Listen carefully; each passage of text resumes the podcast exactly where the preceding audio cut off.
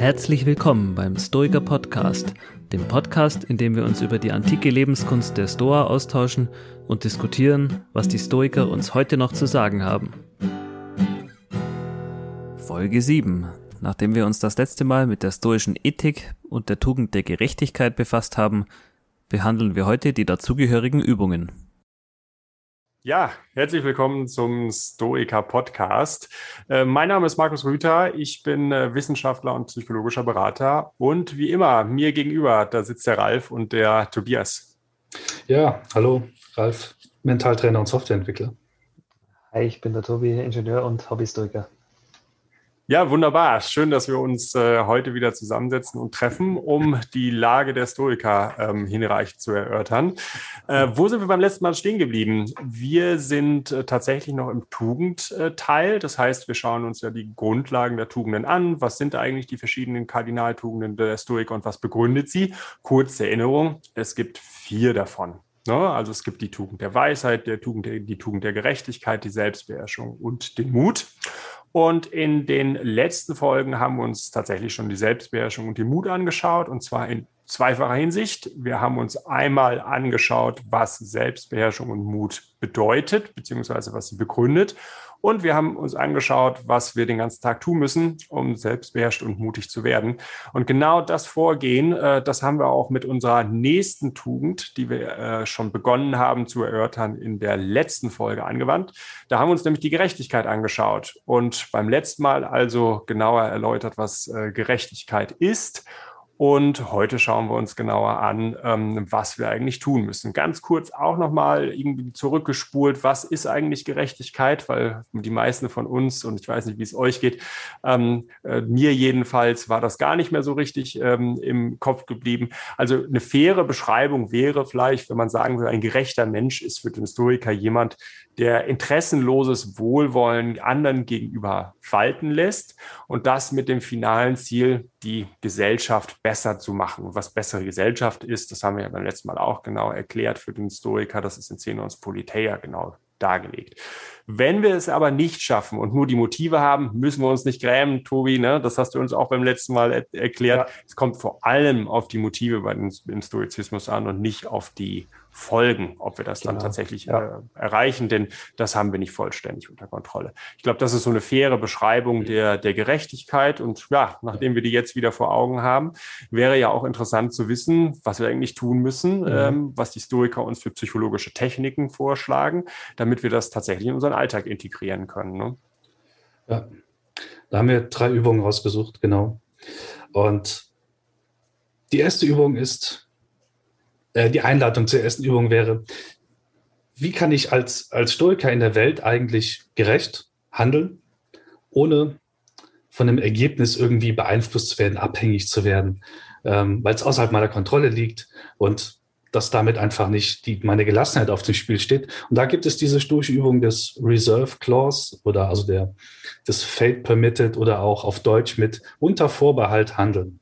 Mhm. So könnte man, so, so, so heißt diese diese Übung. Und im Prinzip ist sie nichts anderes, wie sie, sie wird einfach der, der Natur von Handlungen in gewisser Weise gerecht, indem sie indem man an sein Vorhaben dranhängt, ähm, sofern es das Schicksal zulässt. Zum Beispiel, das wäre dieses Fate Permitted.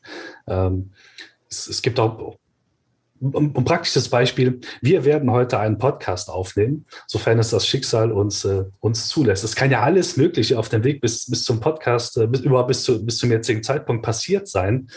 Ähm, dass die Technik nicht funktioniert, irgendwie Unwetter, Lärm, was weiß ich.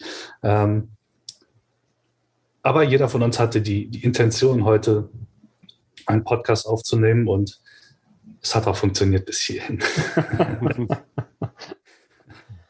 Genau. Und äh, wie haben die Stoiker das tatsächlich verwendet? Haben die das immer äh, in jedem Satz am Ende gesagt? Das wäre wahrscheinlich ein bisschen zu umständlich gewesen, oder? Das ist zu umständlich. So wird im Prinzip, ähm, also ein, ein, plakatives Beispiel für diese Übung ist eben, wenn ich äh, heute irgendwas vorhabe, ähm, hänge ich einfach hinten dran an, an meinen Vorhaben, sofern es auch mit der Außenwelt zusammenhängt und nicht mit mir selbst, ähm, sofern es das Schicksal mir ermöglicht oder zulässt. Ähm, ja, man kann es auch in Bezug nehmen auf persönliche Ziele, wenn man im Persönlichkeitsentwicklungsbereich ähm, unterwegs ist. So, ich werde in fünf Jahren XYZ haben, sofern es das Schicksal mir zulässt. Ähm, es kann ja da alles Mögliche dazwischen kommen. Und es, es nimmt halt so ein bisschen diesen, diesen Erfolgsdruck, sage ich jetzt mal, ähm, aber richtet irgendwie auch wieder die, das, das Augenmerk auf, auf, das, auf das Hier und Jetzt, auf die Intention, was, mhm. was eben wichtig ist, dass das Motiv zählt und das Ergebnis ist schön, wenn es funktioniert, aber es ist genauso okay. Ich akzeptiere das genauso, wenn es nicht eintritt. Da muss ich halt nochmal, darf ich halt nochmal korrigieren oder abprüfen, passt mein, mein Bild der Welt mit meinem Motiv zusammen, mit meiner Handlung, mit meiner Durchführung. Ähm, da ist ja auch der Bogenschütze ja nochmal die, die Metapher dafür mhm. eigentlich ganz gut. Also ich treffe, sofern es die um, also ich, ich wähle zu treffen und ich treffe, sofern äh, es die Umstände mir ermöglichen. Da kann ja alles Mögliche dazwischen kommen. Es ist, Scheiben fallen um oder mein Körper versagt an irgendeiner Stelle beim, beim Lösen des Schusses. Ähm, ja, das, das kann passieren, aber sollte man sich nicht ärgern, das lernt man dann auch auf dem Weg. Mhm.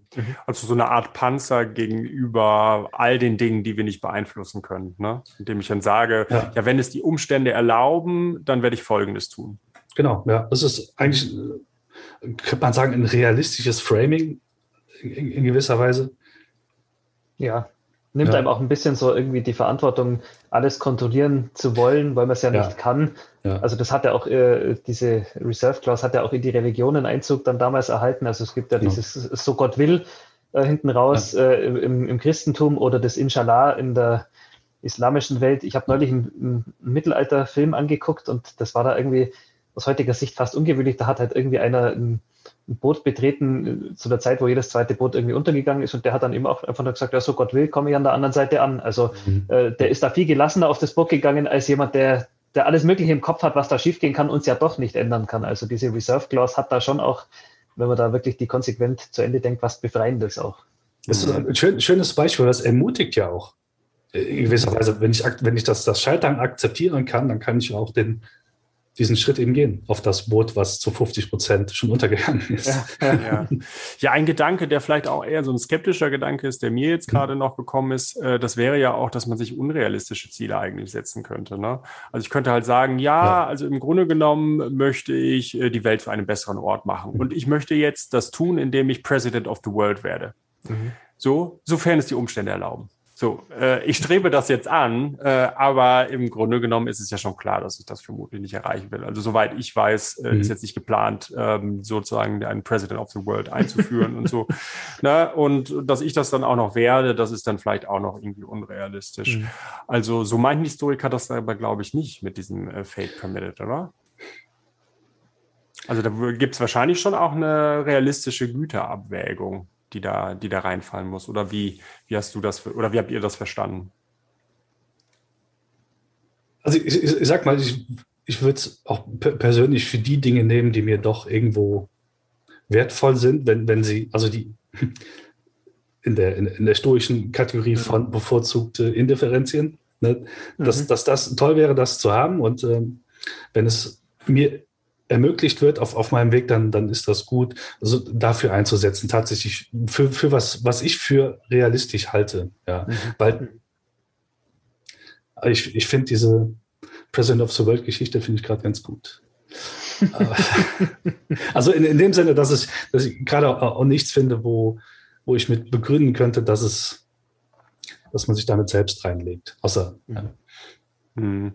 Ja, vielleicht sind dann auch noch andere Tugenden relevant. Ne? Also ja. wenn man jetzt irgendwie über Effektivität redet oder wenn man irgendwie über Realismus redet, redet man vielleicht auch über die Tugend der Weisheit, die dann da auch noch mit reinkommt. Ich meine, wir reden ja jetzt ja hier über, äh, über Gerechtigkeit und das ist vielleicht irgendwie ein guter Hinweis, dass damit einfach noch nicht das letzte Wort gesprochen ist, sondern dass da einfach noch andere Tugenden mit, mit eine Rolle spielen, um solche Fragen zu beantworten.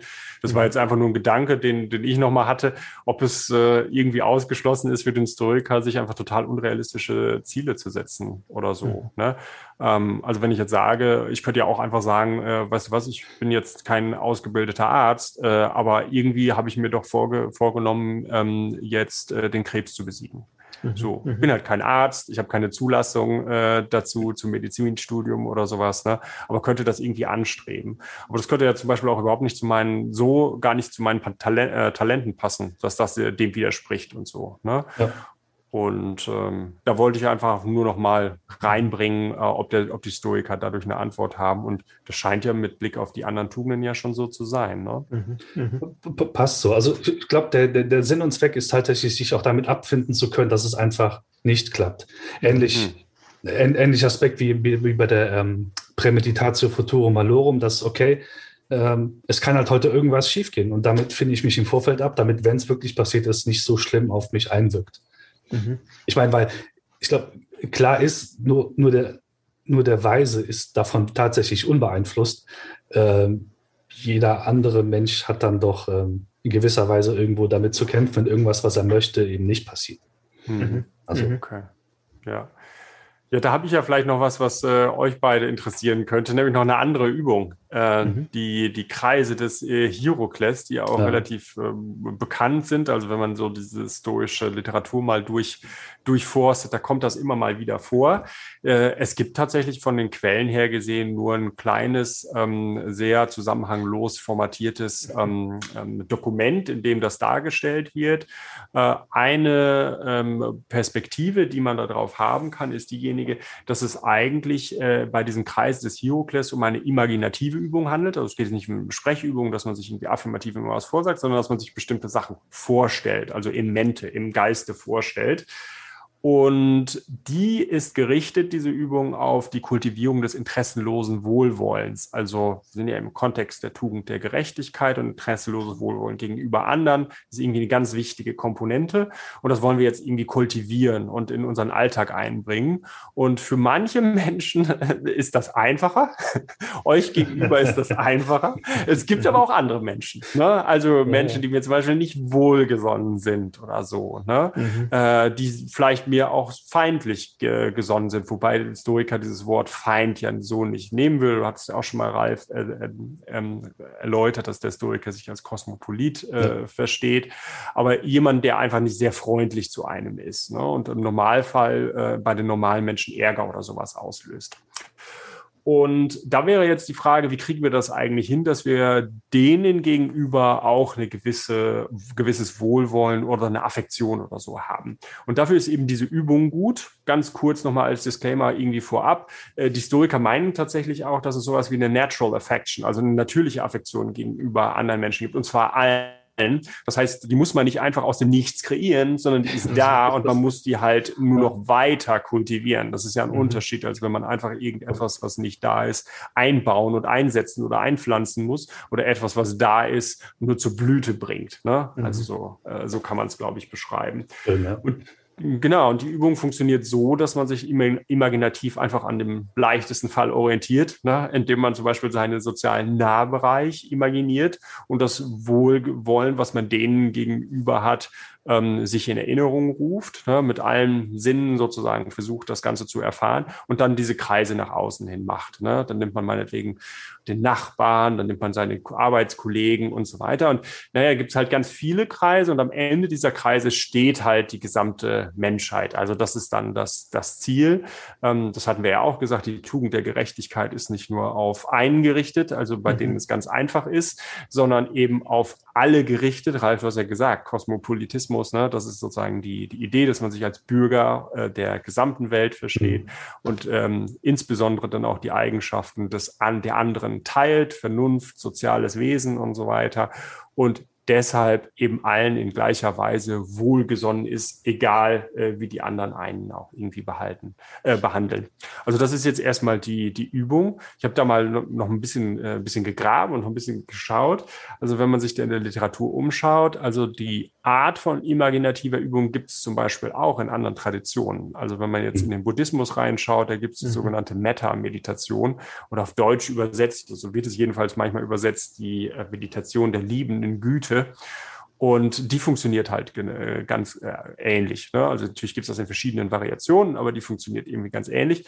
Und da sind wir wieder bei diesem beliebten Thema, wussten die Buddhisten eigentlich von den Stoikern und umgekehrt. und naja, da, da machen wir vielleicht mal eine eigene Folge äh, dazu, ob das wirklich mhm. so ist. Aber hier vielleicht nur so viel. Also es gibt halt einen sehr bekannten Forscher, John Sellers heißt der, der ist am King's College in London Und der hat da auch äh, was dazu gemacht und verschiedene Argumente vorgetragen und verschiedene Beweise für, oder Belege äh, versucht ähm, ähm, zu sammeln, die dafür sprechen, dass die schon voneinander ähm, Einfluss und äh, dass die voneinander profitiert haben und Einfluss aufeinander hatten. Zum Beispiel bei einer Expedition von Alexander dem Großen, dass mhm. die hatten zum Beispiel, da war Pyrrhon von Ellis nachweislich da und auf der anderen Seite ähm, ähm, bei der bei der Expedition, also die haben ja auch irgendwo hin expeditiert, ne? die mussten halt mhm. irgendwo hin und sind halt gen Osten gegangen. Da haben sie natürlich dann auch indische Philosophen getroffen, worunter auch Buddhisten gewesen sein können. Und umgekehrt ja. gab es eben auch einen buddhistischen mhm. König im dritten Jahrhundert vor Christus, äh, der Ash, äh, Akosha hieß. Und der hat eben auch umgekehrt in die umgekehrte Richtung gesandt. Und dafür gibt es noch ganz viele andere Belege. Und wenn man die alle zusammenträgt, so jedenfalls bei John Sellers, dann spricht irgendwie viel dafür, dass die, die Stoiker und ähm, auch die Buddhisten einiges voneinander wussten und sich auch gegenseitig äh, beeinflusst haben. Also vielleicht gar nicht von ungefähr, dass die Meta-Meditation so ähnlich ist äh, wie die Kreise des Hierokles oder umgekehrt. Ne? Mhm. Mhm. Genau. Ja, ist auf jeden Fall eine der schwereren Übungen, würde ich mal sagen. Ähm, ich habe auch schon gehört, dass es jetzt da irgendwie Bestrebungen gibt, in diese Analogie mit den Kreisen, in den äußersten Kreis, äh, den nicht bei der Menschheit enden zu lassen, sondern den gesamten Planeten da äh, mit reinzunehmen, einfach um das auch nochmal irgendwie so zu symbolisieren, dass äh, diese Anteilnahme nicht bei den Menschen enden sollte, sondern auch äh, versöhnlicheres Bild mit der Natur wieder dann äh, zustande kommt oder eine versöhnlichere Beziehung. Also ja, lässt sich natürlich auch darüber diskutieren, was für Menschen da bei den Stoikern gemeint waren. Also haben die das auf alle wirklich bezogen oder wieder nur auf äh, alte weiße Männer, würde man heute sagen? Also äh, äh, waren da wirklich alle gleich? Ähm, waren da auch Frauen gleich, was ja bei den Stoikern schon so war, dass die da mit drin sind. Also es ist auf jeden Fall natürlich eine schwere Übung, wie du sagst, wenn mir jetzt jemand feindselig gegenüber äh, steht, auf den dann in letzter Konsequenz äh, das gleiche Verhalten anzuwenden wie auf meine eigene Familie. Also finde ich eine der mhm. schwereren Übungen. Ja. ja. ich glaube, die eine Frage ist die, die Begründungs- und Abwägungsfrage, wie ich im Konfliktfall äh, damit umgehe. Also wem gebe ich den Vorrang? Ich glaube, da haben die Historiker dann eine eigene Theorie dazu, ne? also mhm. wie ich mit Familienangehörigen oder wie ich mit Fremden umgehe.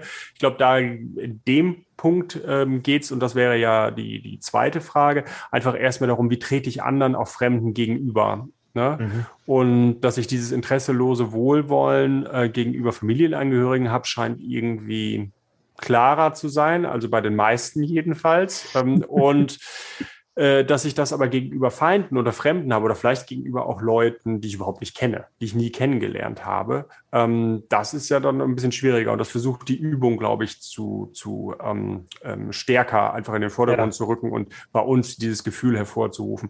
Ob wir dann die anderen genauso behandeln sollten in ethischer Hinsicht, mhm. das ist ja. dann wieder eine andere Frage. Das ist, wie gesagt, die erste Frage, die ich eben mhm. erwähnt habe. Die mhm. muss man, glaube ich, voneinander unterscheiden. Mhm. Das ist nochmal ein guter Hinweis, ähm, ja. dass man das hier einbringt. Mhm. Was, was man da vielleicht bei der Übung auch noch machen kann, sich, sich vielleicht noch mal daran erinnern, dass aus stoischer Sicht, dass auch jeder von diesen, selbst, selbst mein Feind, ja dieses äh, Anteil an dieser universellen Vernunft auch hat. Also sogar mhm. mein Feind, der ja. ne, alles andere ist außer gut, mhm. aus, aus mhm. meiner Sicht. Ähm, da kann das vielleicht auch noch mal helfen, sich das bewusst zu machen, dass dem so ist. Mhm. Aus stoischer Sicht. Mhm. Ja, definitiv. Äh, was diese Meta, ähm, ähm, Meta-Meditation, also die Meditation der liebenden Güte angeht, die ist tatsächlich psychologisch auch mal erforscht worden. Also da gibt es eine, eine, Psychologin in Amerika, in Chapel Hill, äh, die Barbara Fredrickson, die das mit Probanden mal, mal gemacht hat. Äh, und da kommt dann ähm, dabei raus, dass es sozusagen statistisch signifikante äh, Ergebnisse gibt, und zwar diejenigen, dass man zu prosozialem Verhalten äh, neigt. Ja, also wenn man diese Meditation über einen bestimmten Zeitraum macht und äh, die auch quantitativ in einer bestimmten Häufigkeit macht, äh, da wird man ein freundlicherer Mensch. das hätte man vermutlich intuitiv schon gedacht, aber jetzt hat man auch nochmal empirische ja, Belege. Ja. ja, schöne Übungen bisher. Ich habe auch noch eine ganz, ganz tolle Übung mit dabei. Und zwar nennt sich die die Kontemplation des stoischen Weisen. Das hört sich jetzt hochtrabend an. Im Grunde geht es darum, sich an Vorbildern zu messen oder Vorbilder parat zu haben im Geiste. Und ich habe ein bisschen was recherchiert. Also das scheint auf Sokrates zurückzugehen. Zumindest hat äh, Xenophon da geschrieben, dass die bloße Gegenwart von Sokrates hat Leute um ihn herum besser gemacht. Ähm, und er hat noch weiter geschrieben, selbst nach seinem Tod hat der Gedanke äh, an ihn die Leute, äh, den Leuten geholfen, also die ihn kannten, äh, wenn die sich nach seinem Tod an ihn erinnert haben, haben sie sich auch besser benommen, so nach dem Motto. Das haben dann die Historiker eben auch wieder aufgegriffen. Seneca schreibt dann, äh, glücklich der, der für einen Menschen solche Ehrfurcht empfindet, dass die bloße Erinnerung an ihn das eigene Ich in Ordnung bringt. Nimm dir Cato zum Vorbild. Also für ihn ja, war ja. Cato so irgendwie der Maßstab, an dem er sich orientieren sollte. Das schreibt er da in den Briefen an Lucilius. Und äh, auch Epiktet hat dann später nochmal im Grunde das Gleiche geschrieben. Der hat irgendwie gesagt, halte dir vor Augen, was Sokrates oder Zeno gemacht hätten. Also die haben immer so den Menschen empfohlen, ja, vor jeder Handlung denkt dir, ja, hätte Zeno das genauso gemacht oder hätte Sokrates das genauso gemacht und ähm, ja, die, diese stoischen Weisen oder zumindest Vorbilder haben das als Maßstab für die eigenen Handlungen hergehalten. Ähm, da könnte man jetzt, oder ein Punkt, den ich da vielleicht noch anmerken will, ist, denen ging es jetzt da vor allem um den Fokus auf die bewundernswerten Charaktereigenschaften. Also das ist auch gerade im, im, heutigen Kontext wichtig. Also wenn ich mir da so ein Vorbild nehme, wen auch immer ich da habe, äh, mir geht es mehr um die Charaktereigenschaften. Also die sollte ich mir zum Vorbild nehmen und jetzt nicht irgendwelche äh, Äußerlichkeiten oder irgendwelche Erfolge, die wiederum nicht in meiner Macht sind. Während, also keine Ahnung, zum Beispiel, wenn ich jetzt sage, ah, äh, so ausschauen wie Brad Pitt, ja, das ist ein tolles mhm. Vorbild. Also das, das, war damit nicht gemeint, sondern eher irgendwie ähm, diese Friedfertigkeit von Nelson Mandela oder so. Also da geht es mehr dann um, um Charaktereigenschaften, die sind für mich zu erreichen oder die kann ich zumindest erreichen. Das ist nicht im Bereich des Unmöglichen, aber mein Aussehen da irgendwie komplett zu verändern oder äh, genauso viele Platten wie Ed Sheeran zu verkaufen, das, äh, das ist jetzt damit nicht gemeint. Das mhm.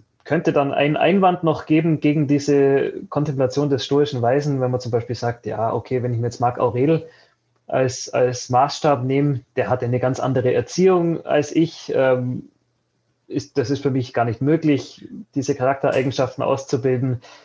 Ebenso könnte man argumentieren, ja, wenn ich nur einzelne Charakter, bewundernswerte Charaktereigenschaften rauspick, das ist wie so Rosinenpickerei. Ich sollte mir den, mein Vorbild doch als gesamten Mensch ähm, betrachten. Zum Beispiel könnte ich äh, durchaus irgendwie sagen, einen, einen Massenmörder, der viele Menschen umgebracht hat, Mensch, der war zielstrebig, der hat der, hat, der war tatkräftig. Also auch an dem finde ich bewundernswerte Charaktereigenschaften, aber die sind vielleicht nur das Resultat gewesen von irgendwas, was ganz gehörig schiefgelaufen ist bei dem. Und äh, um das so ein bisschen zu korrigieren, finde ich auch äh, eine ganz schöne Abwandlung von, diesen, von dieser Kontemplation der stoischen Weisen, sein eigenes Idealbild als Vorbild zu nehmen. Also, ja, ja. weil ich kann mich schlecht mit anderen vergleichen, aber ich kann mich sehr wohl mit mir selber vergleichen. Und da dann vor irgendwelchen Handlungen äh, mir zu denken, wie, wie würde mein eigenes Idealbild oder die Vorstellung von mir selber, wenn ich, wenn ich mir denke, so möchte ich sein, wie, wie würde derjenige das kommentieren, diese Handlung ausführen und so. Das, das finde ich eigentlich so einen schönen, schönen Weg, um diese Einwände gegen diese Kontemplation des stoischen Weisen noch ein bisschen ja, zu umschiffen. Mhm, schön. Mir fällt vielleicht noch ein anderer Einwand ein. Ähm, den, den, man aber direkt selbst abschärfen kann, weil man es ja selbst in der Hand hat, was, was man da kontemplieren möchte. Und zwar, dass das Ideal vielleicht auch nicht zu hoch ist, um nicht dran zu scheitern. Also dann bist du nämlich frustriert, weil du das Ideal, was du dir vorgenommen hast, eben nicht äh, erfüllen kannst oder in die Welt bringen kannst. Das, das wäre auch, auch schade, aber man hat es halt in der Hand. Also da ja. darf man sich selbst abgleichen, weil das jetzt zu viele, was ich mir abverlangt habe oder nicht. Mhm, mh. Ja, ich finde es auch eine ganz, äh, ganz spannende Übung. Eine ganz kurze Bemerkung dazu noch. Also im Grunde genommen erklärt das ja auch ein bisschen die hellenistische Neigung, sich Biografien anzuschauen. Ne? Ja, also die Leben ja. berühmter Philosophen zum Beispiel bei Diogenes Laertius äh, oder ja. auch bei, bei anderen, ähm, wenn man sich Plutarch oder so anschaut. Äh, das ist vermutlich ja auch im Kontext dieses Role Modeling, so könnte genau. man das ja, glaube ich, nennen, mhm. ähm, zu sehen, dass äh, ich natürlich genau etwas über diese Leben von Marc Aurel und anderen wissen muss, damit ich sie überhaupt als Beispiel nehme. Ne? Finde ich mhm. irgendwie ganz mhm. interessant. Ja, man das lernt ja auch, gut an, mhm. man lernt ja auch sehr gut durch, durch andere, also durch Nachahmen, durch Gucken, was macht der andere und in dem Fall eben durch, ja, im Prinzip ist es vielleicht auch durch Nachimagination dessen, was er getan haben könnte, also mhm. oder wie er sich verhalten hätte, durch ja, Ableiten davon, was er getan hätte. Ja, das ist, glaube ich, den, auch den kleinen was. Twist, dass man irgendwie sagt, okay, was hätte der getan? Und äh, manche fassen das auch so auf, wie würde ich handeln, wenn der neben mir steht? Also wenn jetzt zum das Beispiel schön, ja. äh, ich am Süßigkeitenstand stehe und, und äh, stelle mir vor, dass Marc Aurel würde neben mir stehen und, und ich äh, bestelle irgendwie acht Twix und, und dann würde der neben dann stehen, na, na, na, na, na, äh, mäßige dich, ja. ja. Also so diese, diese, dieser beobachtende Aspekt, der ist da auch mit dabei. Ja, stimmt. Ja, ich glaube, das, was du jetzt gerade sagtest, äh, bei Seneca kommt das, äh, kommt das vor, ne? dass man dann äh, sich irgendwie in stoischen Weisen äh, hier draufsetzt auf die mhm. Schulter, äh, der einen dann immer äh, den ganzen Tag über beobachtet und die Kommentare ja. zu den Dingen abgibt, die man denkt und die man macht. Ne? Äh, kann man sich anstrengend vorstellen, aber es ist im Wesentlichen, glaube ich, im Kontext dieses Role Modeling auch, ja. auch zu sehen. Ja. Und ich hab, bin das gerade auch im Kopf mal durchgegangen. Ich finde es auch wesentlich einfacher, sich irgendwie vorzustellen, was würde eigentlich der ideale Markus tun oder mhm. was würde Marc Aurel tun, was würde Seneca tun, was würde Epiktet tun, als sich zu sagen, naja, also der Situation muss ich echt jetzt weise, gerecht, äh, selbstbeherrscht und mutig mhm. Hm, was war das nochmal? also muss ich ja den mhm. Stoiker-Podcast jetzt nochmal hören, äh, um, äh, um, um diese Einzelfrage zu beantworten. Mhm. Und ich glaube, unser assoziatives Gedächtnis ist da wesentlich stärker als sozusagen diese reflektierende, diskursive mhm. Vernunft, die wir haben, dass wir sofort, wenn wir sowas sagen wie, was würde Marc Aurel tun, das triggert viel schneller bei uns was. Und man könnte ja, das wäre ja auch noch ein Hinweis, auf die eigene Praxis ähm, situativ ganz kasuistisch unterscheiden. Also Marc Aurel für das, Seneca mhm. für die ja. Fälle. Ne? Mhm. Also wenn man mag, Aurel ist vielleicht sehr gut äh, darin, wenn man, ähm, äh, wenn man sich fragt, wie soll ich halt mit ärgerlichen Menschen umgehen, mhm. so als Kaiser, der den ganzen Tag Leute ähm, ähm, um sich hatte, die irgendetwas von einem wollten, die vielleicht einem auch gar nicht so wohlgesonnen waren. Das ist vielleicht so Marc Aurel ein guter Kandidat wenn es dann möglicherweise irgendwie um Aushalten von Schmerzen äh, oder von den Niedrigen mhm. geht, nimmt man vielleicht Epiktet und so. Ne? Also kann man sicherlich auch anders machen und man kann andere historische Beispiele finden, aber so in etwa kann man ja auch in der eigenen Übungspraxis vorgehen, dass man nochmal differenziert ähm, nach Rollenmodellen mhm. und verschiedenen Situationen, in denen man ähm, die Rollenmodelle mhm. gebrauchen mhm. kann.